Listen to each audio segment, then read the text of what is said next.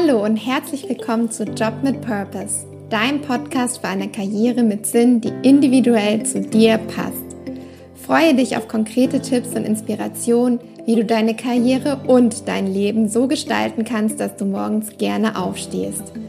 Ich bin Alissa und begleite dich als Purposeful Career Coach und Podcast Host auf deinem Weg zu einem Job mit Purpose. In der heutigen Podcast-Folge geht es mal wieder um ungewöhnliche Wege.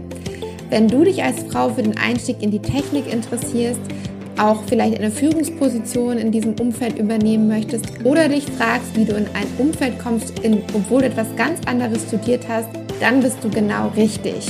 Zu Gast habe ich die liebe Britta. Sie ist Abteilungsleiterin für Innovation in einem Technikumfeld bei Vodafone und vereint also Technik und Führung in einem. Und aufgrund der Länge habe ich das Interview in zwei Teile geteilt. Jetzt geht's los mit Teil 1. So, heute zu Gast im Podcast ist die liebe Britta und ähm, Britta ist Abteilungsleiterin für Technology Innovation und Business Development bei Vodafone und ist also in einem technischen Bereich, hat aber gar nichts Technisches studiert, worauf wir gleich mal noch genauer zu sprechen kommen. Aber erstmal herzlich willkommen im Podcast, liebe Britta. Hi, Alissa. Danke, dass ich hier sein darf. Ja, schön, dass du da bist. Und genau, ich habe es ja gerade schon mal so ein bisschen angeschnitten. Du bist ähm, Abteilungsleiterin Technology, Innovation und Business Development, auch in einem technischen Umfeld und hast aber Medienwissenschaften studiert. Magst du uns mal so ein bisschen mitnehmen auf den Weg, ähm, wieso für dich die Schritte waren, auch von einem, einem, Studium, was eher nicht technisch ist, in einen so einen technischeren Bereich zu kommen? Klar, gerne, kann ich machen. Also ich muss sagen, ich habe mir ja einen ähm, ähm, Podcast auch äh, aus deiner Reihe im Vorfeld angehört. Ich glaube, da ging es um die Finanzbranche.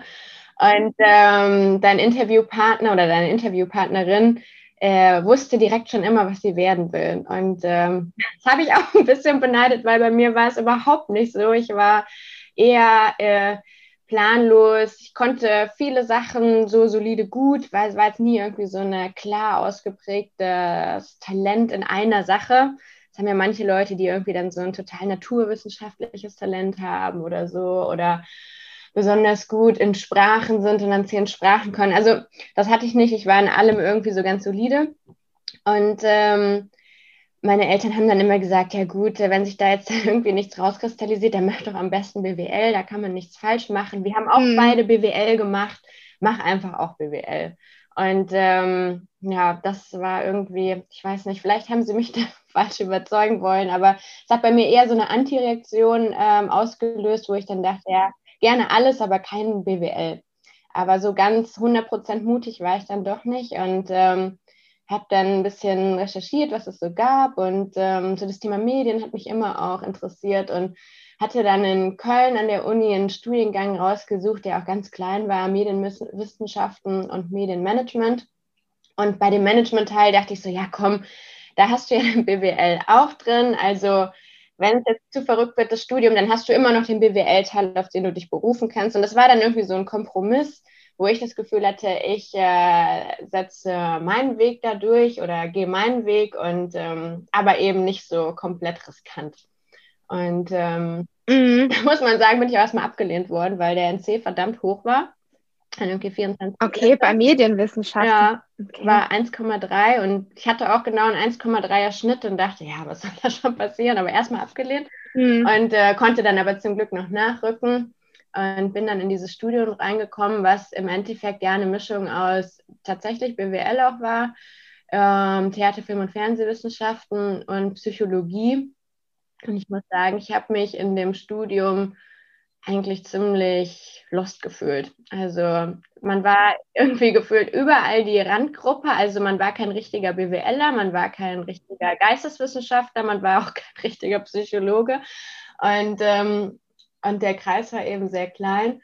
Und ähm, alle schienen auch um mich herum total Ahnung zu haben, was sie später machen wollen, ob sie jetzt irgendwie Journalist werden möchten oder in einem Medienunternehmen ähm, da einen anderen Beruf erlangen möchten. Aber alle waren da irgendwie sehr klar, auch alle sehr ehrgeizig, kann man sich bei dem NC natürlich vorstellen.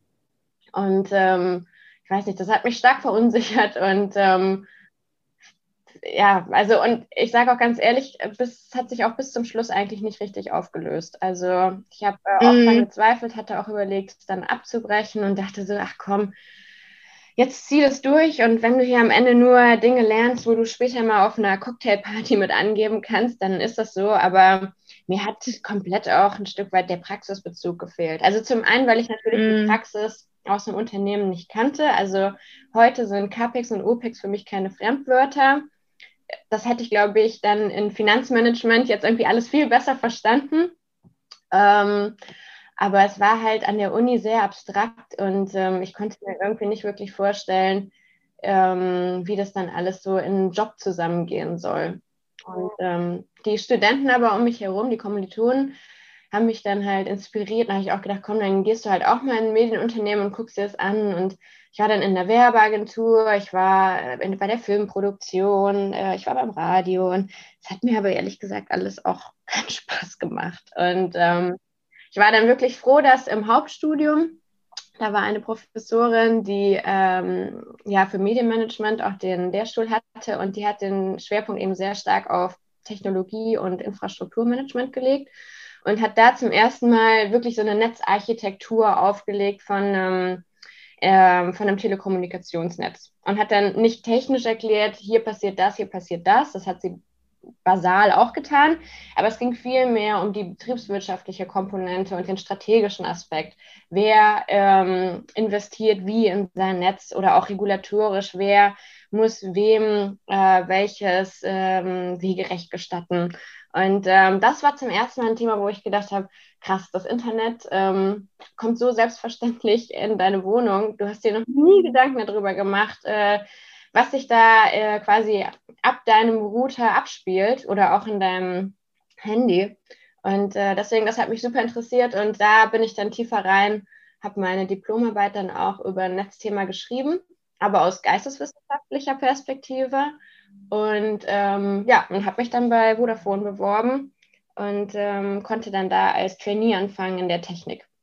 Und äh, das war so ein Stück weit dann, ich glaube, so die Weichenstellung auch dann zu meinem Beruf heute. Ja, total spannend. Also wenn ich das jetzt so äh, als Außenstehende höre, dann war es tatsächlich auch so der Impuls von der einen Professorin, der dich dann so ein bisschen tatsächlich auf diese Technikrichtung gebracht hat. Habe ich das so richtig verstanden? Ja, sehr stark. Also sie war eine sehr anspruchsvolle Professorin, ähm, aber ja, war in ihren Themen doch irgendwie, ich will nicht sagen ihrer Zeit voraus, aber zum Beispiel äh, hat sie sehr viele Paper zum Thema Kabelnetze auch äh, reingebracht aus den USA und Kabel war damals noch gar kein großes Thema. Und heute, wo Vodafone ähm, ja zum Beispiel Kabel Deutschland und auch Unity Media gekauft hat, ist Kabel ja, ein Hauptthema geworden. Und auch das ganze Thema Konvergenz, also dass du Mobilfunk, Festnetz, ähm, dass du das zusammen aus einer Hand wandelst. Also das waren so Themen, die, auf die sie eben sehr stark damals schon gepocht hat. Auch Plattformökonomie im Sinne von, mhm. wie schafft man eine kritische Masse ähm, und ähm, da eben dann auch diese Plattform zu monetarisieren. Und das mhm. letzte Thema, was mir auch besonders hängen geblieben ist, war auch ähm, das Thema das digitale Gut. Also dadurch, dass wir uns von dieser Exklusivität von physikalischen ähm, Gütern trennen. Also du kaufst dir einen Kühlschrank und der Kühlschrank gehört nur dir, dafür bezahlst du, den nutzt dann auch kein anderer, weil sonst wäre es ja nicht mehr dein Kühlschrank. Das wurde ja im Internet ein Stück weit aufgehoben und hat auch zum Kollaps der Musikbranche geführt. Ähm, und wie man eben das wieder ein Stück weit aufbaut oder wie sich dadurch auch eben die, die, das digitale Business ein Stück weit ähm, verändert das waren eben Themen, darüber habe ich nie strukturiert wissenschaftlich nachgedacht.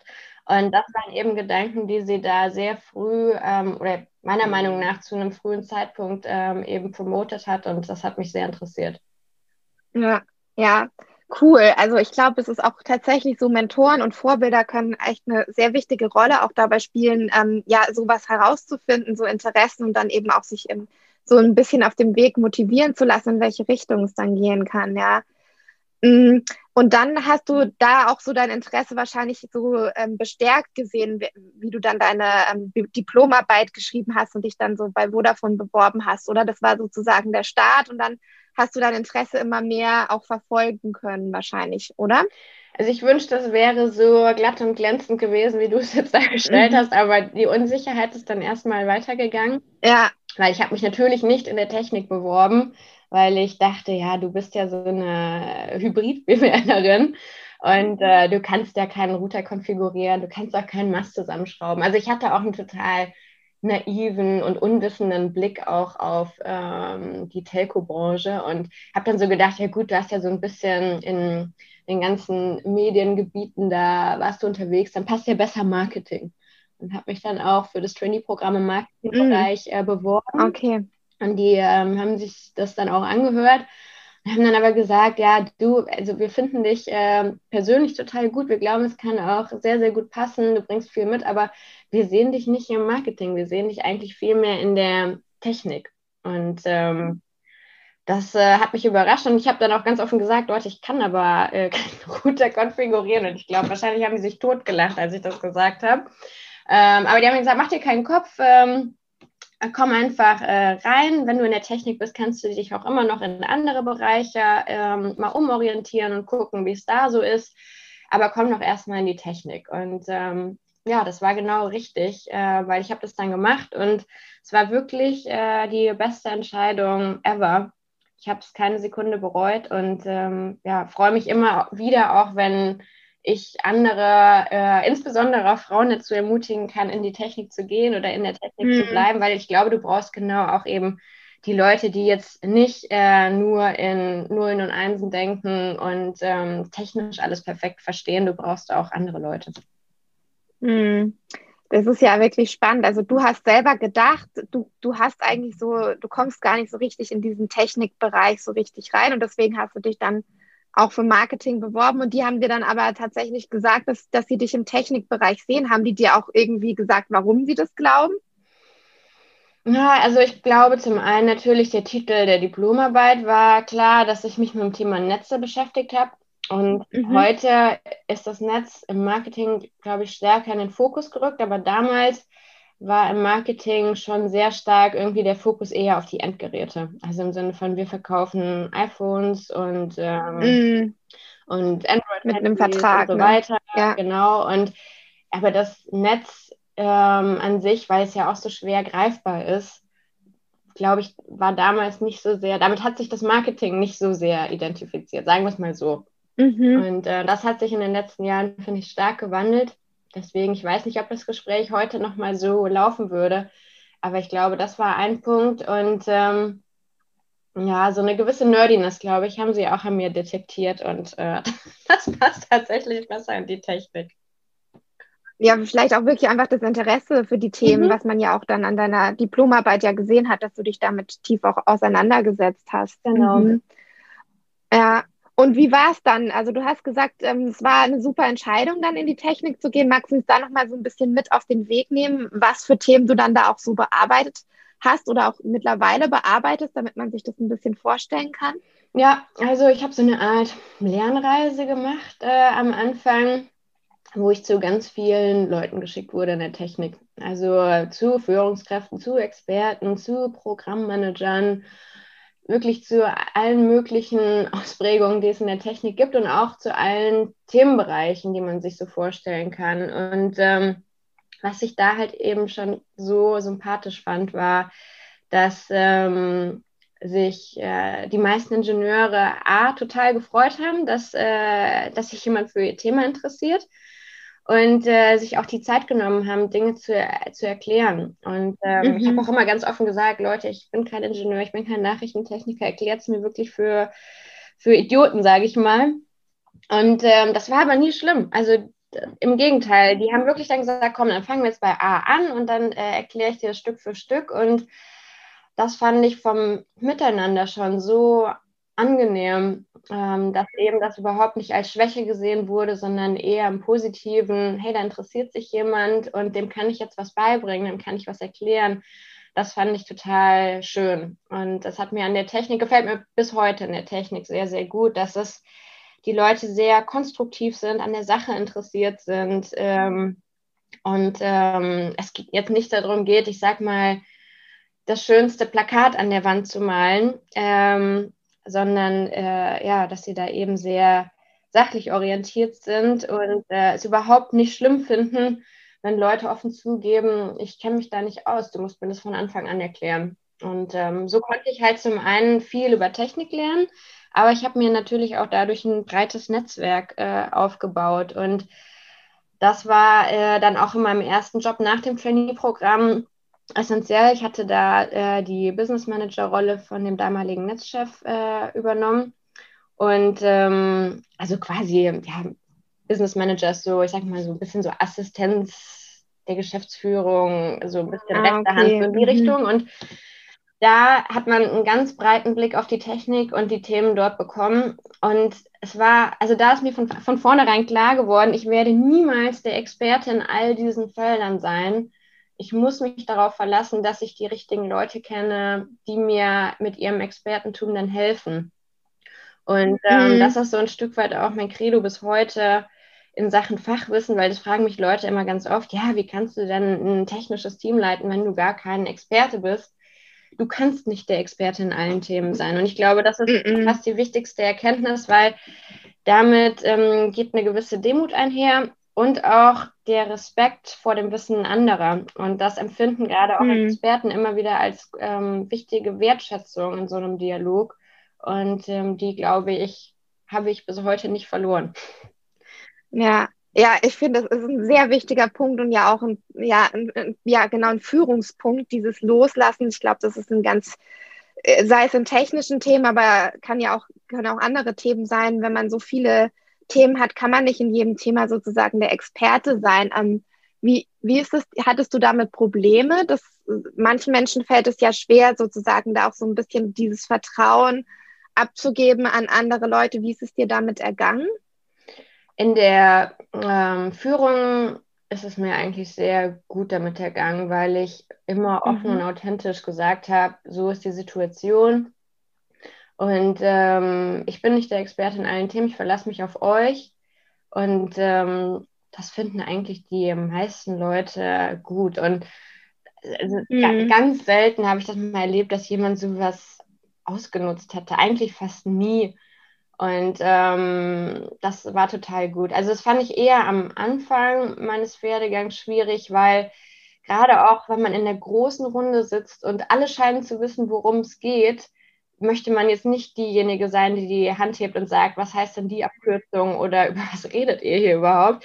Ähm, mhm. aber natürlich ist das ein Unsicherheitsfaktor. Und ähm, das hat man im One-to-One, denke ich, nicht so sehr. Da kann man viel eher fragen, ähm, aber so in dieser großen Runde, wo alle äh, ja im größten Selbstverständnis über ihre Themen sprechen, das ist mir am Anfang sehr, sehr schwer gefallen, da eben zu ja. sagen, ich verstehe gerade nicht, worum es geht. Und ähm, das ist mir witzigerweise als Führungskraft in meinem eigenen Team finde ich das gar nicht mehr schlimm.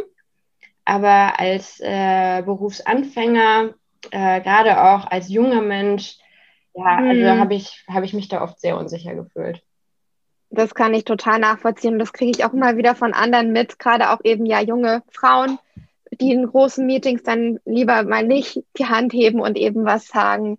Wie, wie bist du damit dann umgegangen in den Situationen? Hast du dann einfach danach, im Nachhinein einfach one-on-one -on -one jemanden angesprochen oder hast du dann auch mal in der großen Runde gefragt oder wie hast du das für dich dann aufgelöst?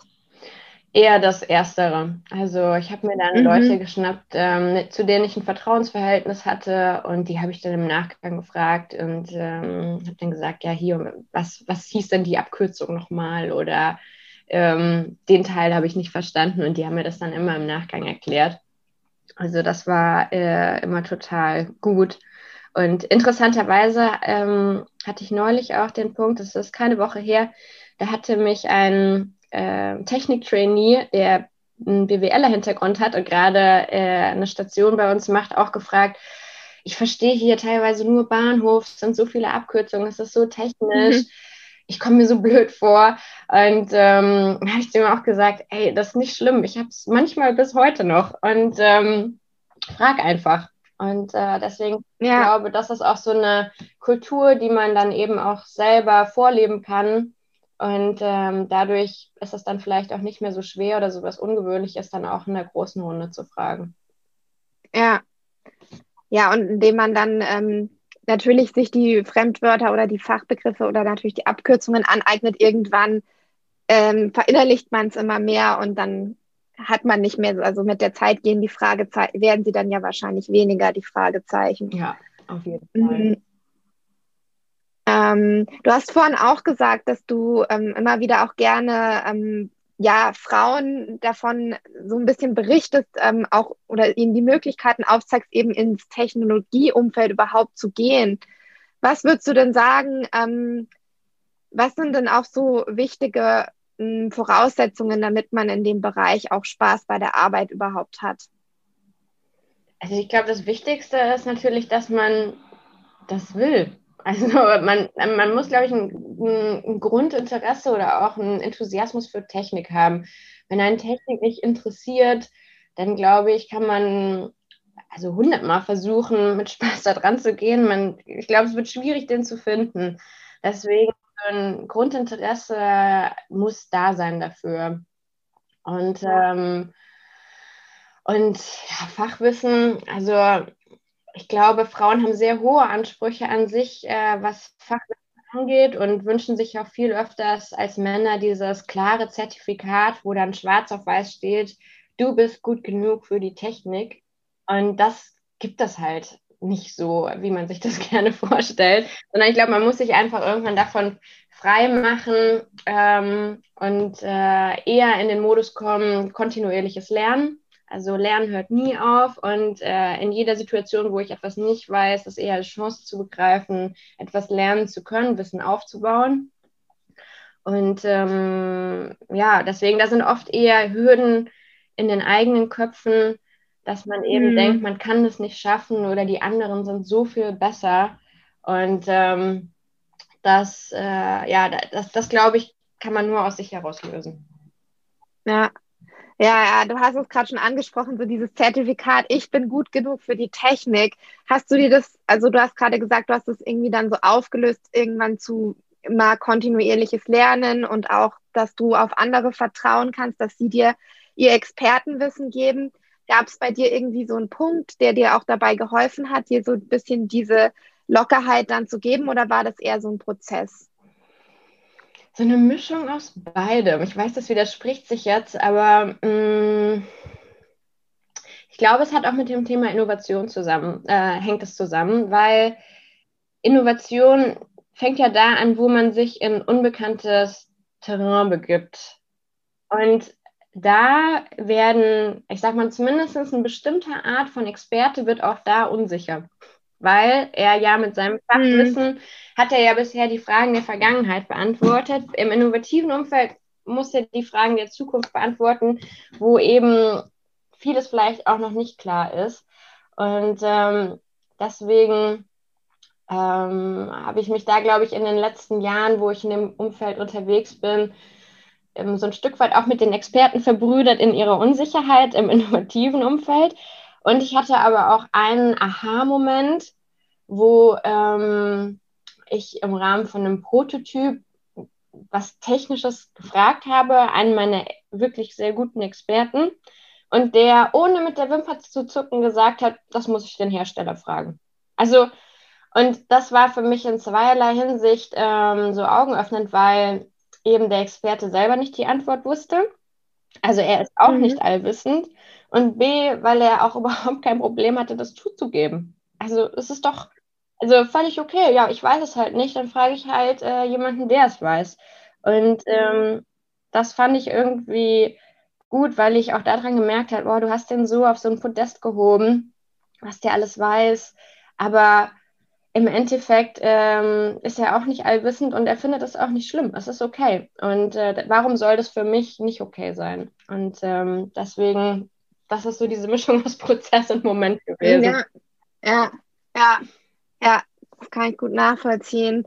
Es ist immer schön, wenn man sozusagen auch bei anderen Leuten so ein bisschen das sieht, dass es auch nur Menschen sind, sozusagen, ja. ja keine ähm, Roboter, die irgendwie überall ihre Antworten aus dem FF rausschießen können. Mhm. Und wenn wir jetzt nochmal auf das Thema mit den, also auch Frauen im Technologiebereich zurückkommen, ähm, das eine ist so die mentale Hürde oder dass sich Frauen eben sehr hohe auch Erwartungen an ihre eigenen Fähigkeiten haben, die sie dann eben in diesem Bereich mitbringen. Siehst du auch noch andere Hürden, also gerade auch wenn es darum geht, überhaupt Frauen für das Thema Technik an sich zu begeistern, weil der erste Punkt ist ja, wie du schon gesagt hast, dass man es überhaupt möchte. Und da ist ja auch immer wieder so ein bisschen die Diskussion, inwieweit wir auch Rollenbilder in unserer Gesellschaft haben, dass Frauen vielleicht gar nicht für diesen Technikbereich gemacht sind. Inwieweit ist dir das denn auf deinem Weg bisher begegnet? Ähm, ich kann das nur unterschreiben. Ich sehe das genauso, dass ähm, Rollenbilder enorm wichtig sind. Und ich hatte mh, mm, in meiner, ich sag mal, vorberuflichen Zeit kaum Rollenbilder in dem Umfeld. Also zum Beispiel mein älterer Bruder war immer so, dass der naturwissenschaftliche Crack und äh, war da sehr, sehr, sehr begabt und äh, also vielleicht war das dann auch aus diesem Geschwisterkontext heraus, dass ich dann direkt gesagt habe, nee, das Feld ist äh, besetzt, da brauche ich mich gar ja. nicht mehr drin versuchen. Ähm, aber also, wo ich mir auch heute denke, ähm, eigentlich äh, war es doch gar nicht besetzt, sondern man hätte es auch eher als Chance sehen können, sich an so ein starkes Zugpferd zu hängen und eben mitzulernen und äh, sich mitreißen zu lassen. Aber äh, mhm. ja, nee, das hat für mich damals nicht funktioniert. Und ähm, ja, ansonsten, also jetzt auch eine Generation, also quasi meine Elterngeneration, waren da eigentlich kaum technische Frauen, äh, wo ich jetzt gesagt hätte, die haben mir als Vorbild gedient, also im persönlichen Umfeld. Mhm. Und ja. ähm, was ich glaube, was aber ein Riesenfaktor ist auch, ist, wie präsentiert sich die Technik? Und das hat sich massiv gewandelt in den letzten Jahren, äh, meiner Meinung nach. Ähm, ich weiß noch, als ich bei Vodafone angefangen habe, waren die Slides, also die PowerPoints, die mir dann von Technikern gezeigt wurden, also die haben mich visuell wirklich fertig gemacht. Also es waren so, so Spinnennetze von ähm, Architekturbildern, immer schwarz-weiß, keine Legende, keine Erklärung, keine Richtung. Hat mich visuell wirklich ähm, ja, traurig gemacht und hat mich überhaupt nicht begeistert. Mich hat meistens dann der begeisternde Vortrag verbal, hat mich dann mitgerissen. Aber also visuell, wie sich die Technik dargestellt hat, war irgendwie nicht äh, der Kracher. Und äh, wir haben bei Vodafone auch ein Frauen in der Technikprogramm äh, aufgemacht und eine Kollegin hatte da auch mal gesagt, und ich, diesen Satz liebe ich einfach, Technik ist nicht Instagrammable. Und ähm, Geil. das hat mich so zum Lachen gebracht, weil ich wusste genau, was sie meint. Das ähm, ja. ist einfach irgendwie nicht, äh, nicht spannend, nicht sexy. Und dabei ist es inhaltlich aber super spannend. Und äh, ich glaube, da kann man eben sehr stark dran setzen, dass man es nicht nur erklärt, weil da da ist ja schon meistens das erste Problem, dass das gar nicht gut genug erklärt wird in der Sprache, die der Otto Normalverbraucher versteht, aber dass auch die Spannung, die darin steckt, nicht transportiert wird und ähm, oder nicht herausgearbeitet wird. Und im Endeffekt, ich sage es immer wieder, ohne das Netz da draußen würden wir jetzt nicht über Zoom telefonieren, würden wir nicht auf Spotify deinen ähm, Podcast uns anhören können ähm, hätten wir uns keine E-Mail schreiben können, um dieses äh, Meeting zu arrangieren. Und ja. deswegen, also da steckt so viel Innovationskraft in dem Netz an sich und wir können uns nicht genügend Mühe machen, das Spannende darin und auch die Möglichkeiten, die noch in der Zukunft kommen werden, die eben nicht nur zu erklären, sondern auch äh, den Spannungsbogen daraus zu arbeiten. Und mhm. das ist auch das, was, glaube ich, meinen heutigen Job sehr, sehr gut beschreibt, ist äh, eben nicht nur die Technik in einem Laborumfeld aufzubauen und dann zu sagen, so hier quasi auf den Anschluss zu zeigen, bitteschön, da ist es jetzt, mach was du willst, sondern eben mit Kunden, mit Partnern Use Cases zu identifizieren und herauszufinden, ist das mit der neuen Technik möglich oder was brauchen wir vielleicht auch noch, mhm. was fehlt noch? Und dann auch darüber nachzudenken, wie kann man das ansprechend und einfach erklären, dass das äh, ein Mädchen auf dem Girls Day äh, versteht, aber dass das auch den CIO von einer großen etablierten Firma anspricht. Und ähm, Mhm. Das ist so ein Stück weit die Mission eben von uns im Labor, da zu inspirieren, die Grenzen der Technik auszuprobieren, aber auch zu überlegen, wie kann sowas in Geschäftsmodelle in der Zukunft um, umgemünzt werden. Ja. Ja, was ja wirklich, wie du sagst, auch total spannend ist und wo es, glaube ich, auch viele Frauen gibt, die sowas spannend fänden. Ähm, aber manchmal ist es auch schon so ein bisschen einfach nur abschreckend und da kommt dann wieder diese Hürde einfach ins Spiel, dass man denkt, man müsste da sich eben so extrem gut dann auf dem Feld auskennen, ja. Mhm. Ähm, wie, also was glaubst du, wie kann man diese Hürden noch mehr abbauen? Also zum einen Gespräche einfach führen, aber ich kann mir auch wirklich vorstellen, dass es, ähm, ja, es gibt vielleicht auch schon immer mehr Girls Days. Vielleicht kannst du da so ein bisschen berichten.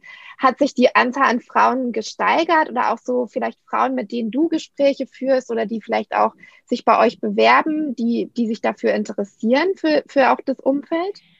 Das ist jetzt äh, natürlich ein sehr subjektives Bild ähm, mhm. weil wir auch in der Abteilung sehr stark uns das Thema Frauen in der Technik auf die Fahnen geschrieben haben. Also ich achte da sehr stark drauf und deswegen mag mein Bild da auch ein Stück weit verzerrt sein und jetzt nicht für die Allgemeinheit gültig sein. Ähm, aber wir haben bei uns ein Konzept, das nennt sich Innovation Garage, wo wir äh, im Prinzip ja, also ich sag mal, in so einem hinteren Teil des Labs ist so eine kreative Werkstatt, wo wir eben Studenten ähm, beschäftigen, die äh, entweder ihre Masterarbeit bei uns schreiben, eine Bachelorarbeit bei uns schreiben oder halt ein Praktikum machen. Zum einen unterstützen die uns bei der Umsetzung unserer Projekte, aber was eigentlich noch viel wichtiger ist, die kommen frisch von der Uni und die haben ganz andere Themen, die haben einen ganz anderen Blick und den bringen die eben auch rein. Und ähm, da versuchen wir 50-50 Männer, Frauen ähm, äh, umzusetzen. Und äh, wir haben, ich glaube, fünf oder sechs Technikprofile ausgeschrieben und ein Marketing, Innovationsprofil, äh, sage ich mal. Und ähm, wir haben mehr und mehr Frauen auch in den technisch, technischen Profilen, was ich äh, total gut finde. Und man merkt auch, dass ein Generationenwandel stattfindet. Also diesen Unsicherheitspunkt, der mich noch sehr stark umgetrieben hat, den erlebe ich dort nicht mehr so stark. Also ähm, ich habe den Eindruck, dass äh, sich zumindest die Studentinnen, die ich da erlebe, sich sehr empowered fühlen, dass die ähm, verstehen, woher sie sich das nötige Wissen auch ähm, herholen können. Und ähm, da sehe ich irgendwie nicht die Berührungsängste, die ich damals hatte. Und das äh, mhm. äh, freut mich total. Das ist wirklich eine ja. schöne Entwicklung. Und ähm, dadurch glaube ich auch, dass das wiederum auch so eine Multiplikatorenwirkung ähm, haben kann. Also die haben eine gute Erfahrung bei uns im Lab äh, von einem kreativen technischen Umfeld und die erzählen das auch wieder ihren Kolleginnen und ihren Freundinnen und ihren Kommilitonen. Und ich glaube, so kann man auch im Kleinen eben einen Unterschied machen, ohne jetzt direkt eine große politische Kampagne zu fahren. Hm, ja, ja. Halt eben bei uns äh, in dem Nukleus der Innovation Garage probieren. Ja, ja, es ist ja auch genau da anfangen, wo man anfangen kann und der Radius weitet sich ja dann immer weiter aus, genau. Aber das ist voll schön, das zu hören, dass die da wirklich schon auch sicherer und weniger Berührungsängste haben. Ähm, kannst du dir das irgendwie erklären? Also glaubst du, die haben einfach ähm, schon im Studium noch mehr Berührungspunkte gehabt oder liegt es an gesellschaftlichen Wandel? Wahrscheinlich ist es irgendwie eine, eine Verbindung aus verschiedenen Punkten, aber hast du da irgendwelche Erklärungsansätze dafür, dass das so ein Wandel ist? Mm, also das kommt jetzt sehr spontan, da habe ich jetzt noch nicht lange drüber nachgedacht, wenn ich hm. äh, ehrlich bin. Also ich glaube, es sind unterschiedliche Punkte. Wenn ich mich an meine Schulzeit zurückerinnere, war das Thema Internet und Computer, ich will nicht sagen jetzt eher privilegiert, aber es war, es hat sehr davon abgehangen, äh, glaube ich, wer jetzt zu Hause, ähm, so zum Beispiel mein Vater hatte von seiner Arbeit sehr früh ein Firmentelefon, also so ein, eine Art Kofferhandy, was er sich auf dem Beifahrersitz äh, gelegt hat. Und ähm, er war dann auch super hinterher, dann, dass wir schnell Internet hatten und dann es war wirklich noch so mit diesem Modem, was sich einwählt und wenn dann einer im Internet war, konnte der andere nicht telefonieren. Also das war schon irgendwie sowas, wo ich jetzt nicht den Eindruck hatte, dass es da schon als Massenmedium in jedem Haushalt war. Und, ähm, und auch an der Schule. Also es gab dann irgendwie als Wahlfach mal IT, aber dann saß man da vor so einem hm. klobigen äh, PC und also ich weiß nicht, ich hatte das ja Gefühl, und Wahlfach, ne? Ich hatte das Gefühl, genau, ich hatte das Gefühl, ja. ich habe von meinem älteren Bruder, der total IT-affin war, wesentlich mehr schon on the fly gelernt, als da in dieser IT, in diesem IT-Kurs da ge gelehrt wurde. Und ähm, das glaube ich hat sich zum Beispiel komplett verändert. Also ich will jetzt nicht sagen, dass äh, die Schulen das Thema Digitalisierung perfekt verstanden hätten in der äh, Lehragenda. Ich glaube, da sind wir auch noch weit von entfernt.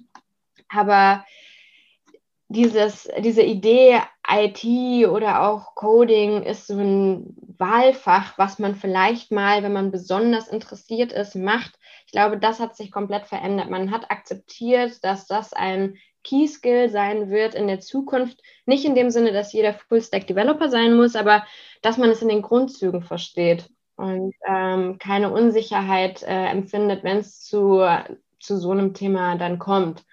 Und das andere, glaube ich, auch, was sich verändert hat, ist, dass durch die ganzen Mark Zuckerbergs auch man sehr junge IT-Unternehmer als Rollenvorbilder äh, in Anführungszeichen hat, wo man sieht, ah krass, der hat während seinem Studium da irgendwas ähm, zusammengecodet ähm, und ist damit vielfacher Milliardär oder Millionär geworden. Und ähm, das gab es, glaube ich, damals in meiner Schulzeit auch nicht so sehr. Und ähm, deswegen Tech in Summe ist, glaube ich, wesentlich fancier geworden, aber nicht unbedingt jetzt ähm, das Netz, sondern eher die ganzen Over-the-Top-Themen. Und ich glaube, ja. das ist eigentlich ein bisschen schade, weil das Netz eben am Ende der Layer ist, der alles enabled.